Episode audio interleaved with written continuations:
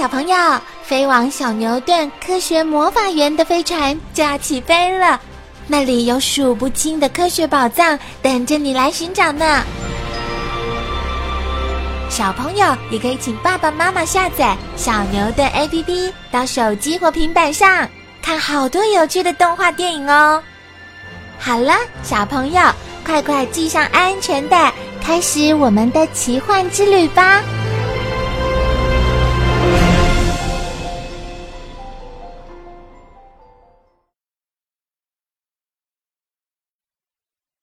兰亭集序》不但书法写得流畅自然、气势生动，就是文词也非常典雅，很受当时文人的赞赏。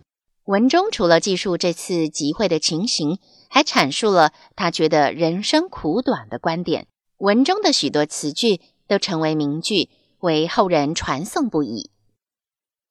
可惜这篇序文的真迹并没有流传下来，我们现在所看到的只是后人的摹本。《兰亭集序》中共有二十个之字，每个之字的写法都不同，充分显示出王羲之的才气和功力，能创造出变化无穷的书法。据说《兰亭集序》的真迹到唐朝时还在，藏于王羲之的七世孙智勇和尚那里。智勇把《兰亭集序》当宝物一样的收藏着，不肯拿给任何人看。他死后，把《兰亭集序》交给他的徒弟辩才和尚收藏。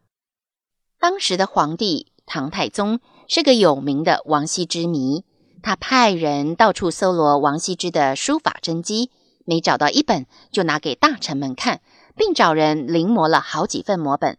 可是唐太宗费了这么多心力，却始终找不到他最想获得的《兰亭集序》。后来，他终于打听到。《兰亭集序》在辩才那里，便派人去要。辩才推说，他师父智勇活着的时候，虽然曾经见到过，但相隔时间太久，早就不知流落到哪里了。唐太宗不相信他的话，却也无可奈何。他想出了一条妙计，请一位大官萧绎去骗取辩才的《兰亭集序》。萧绎打扮成读书人的模样。假装到辩才的庙里观赏壁画，和辩才谈论起诗文书画。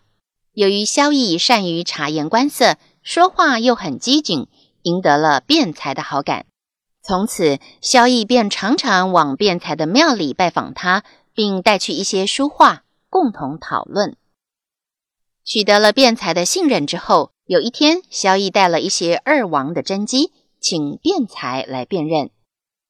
辩才看了看，说：“真迹倒是真迹，可是却不是很好的。我有一件真迹，非常特别。”萧绎故作不知，问他是什么真迹。辩才说是《兰亭集序》。萧绎一听，故意表现出不相信的样子，问道：“《兰亭集序》早就不见了，怎么会有真迹？一定是假的。”辩才请他第二天来看。萧绎为了赢得辩才的好感，常常带一些书画到庙里与辩才共同讨论。次日，辩才果然把《兰亭集序》的真迹拿出来，和萧绎一起观赏。这时，萧绎立刻把唐太宗索取《兰亭集序》的诏书拿出来，辩才才知道自己上了大当，但又不能违抗皇帝的命令，只好交出《兰亭集序》。这是书法史上著名的故事。唐朝的大画家阎立本曾经把它画成一幅《萧绎传兰亭图》。据说唐太宗得到《兰亭集序》后大喜过望，爱不释手。他找了几个当时有名的书法家，照着真迹临摹了好几份摹本，分赠给大臣。后来唐太宗崩逝时，竟把这本真迹当作殉葬品带到墓中去了。从此，《兰亭集序》的真迹便不见了。不仅《兰亭集序》的真迹失去了行踪，王羲之其他书法的真迹也都不知去向。流传到现在的几种王羲之书法，都只是后世的摹本。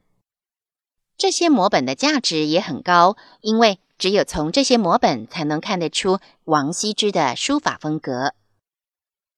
传世的王羲之书法摹本。零散的保存在海内外各地。比较有名的，除了《兰亭集序》外，还有《丧乱帖》《凤菊帖》《哀祸帖》《十七帖》《快雪时晴帖》《乐毅论》《黄庭经》《孝女曹娥碑》等。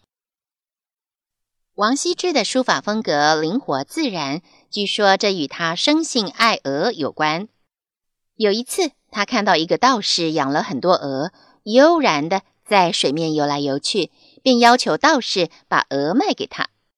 道士说：“你只要替我写一部老子的《道德经》，我就把这些鹅送给你。”王羲之欣然同意，而得到了这些鹅。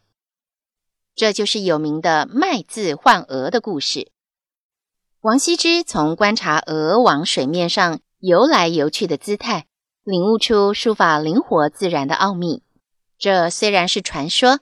但也可以让我们了解，写书法要有细心揣摩的功夫，才能把握要领。除此之外，王羲之写字还讲求气势，也就是笔锋的刚健有力。